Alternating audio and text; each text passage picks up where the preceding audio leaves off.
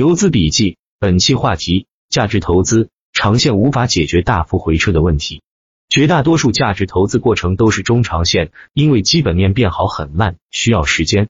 价值发现、估值恢复也往往需要很长时间。价值投资的优点是难度低，实现盈利的成功率高，因为可以赚到企业发展的一部分钱，是正和市场竞争激烈程度小。价值投资其中的一个弊端是有时候回撤比较大。坐过山车严重，因为 A 股波动大，炒得厉害。价值投资者拿的那些票，绝大部分年利润增长百分之十至二十五，而在牛市里，这些票涨幅一年一倍甚至更多，股价涨幅大幅超过利润增速。股价上涨的主因是估值上升，牛市炒的泡沫太大，业绩跟不上，炒完了只能造成熊市跌幅大，股价回撤太大。价值投资者长线客的市值、利润也跟着大幅回撤。做价值投资。长线是无法控制回撤的，这是市场结构决定的。只有那种股价年涨幅百分之十至二十五，年年涨的走势才可能回撤小。但 A 股是没这种走法的，A 股一向是涨疯了跌烂了，比较极端的上天入地走法。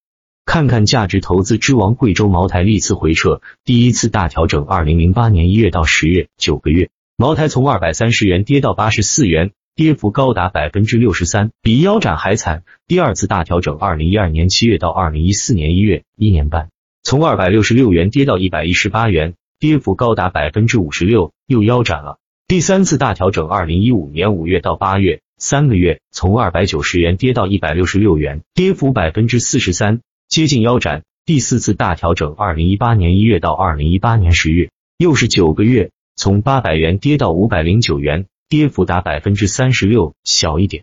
第五次大调整，二零一九年十一月到二零二零年二月，又是三个月。茅台从一千二百四十一元下跌到九百六十元，跌幅为百分之二十三。第六次大调整，二零二一年二月十八日到二零二一年八月二十日，半年。茅台从最高点两千六百二十七元跌到一千五百五十元，跌幅百分之四十一。看看大白马们的回撤，著名价投股、龙头股。白马股的回撤事实情况可以看出，持有他们的价值投资者、长线客都会出现百分之四十至六十的大幅回撤。看看历史情况，知名私募基金经理但兵、林园都曾出现过百分之五十左右的回撤。公募基金经理的高手们，大幅回撤也不少。从这些事实可以看出，著名的价值投资高手们、公募基金高手、私募基金高手，他们都有过大幅回撤。炒得高就必然跌得多。股价走势决定了价值投资者、长线客的市值曲线、利润多少。股价大跌必然造成他们的市值、利润大幅回撤。大幅回撤的后果，造成压力加大、心态崩溃、亲人担忧、坐过山车浪费时间、加杠杆者爆仓、追高者深套、鸡鸣割肉、支持者失望。如何避免大幅回撤？最重要的是要避免二零零八、二零一零、二零一五年这样的扭转熊。扭转熊的杀伤力最大。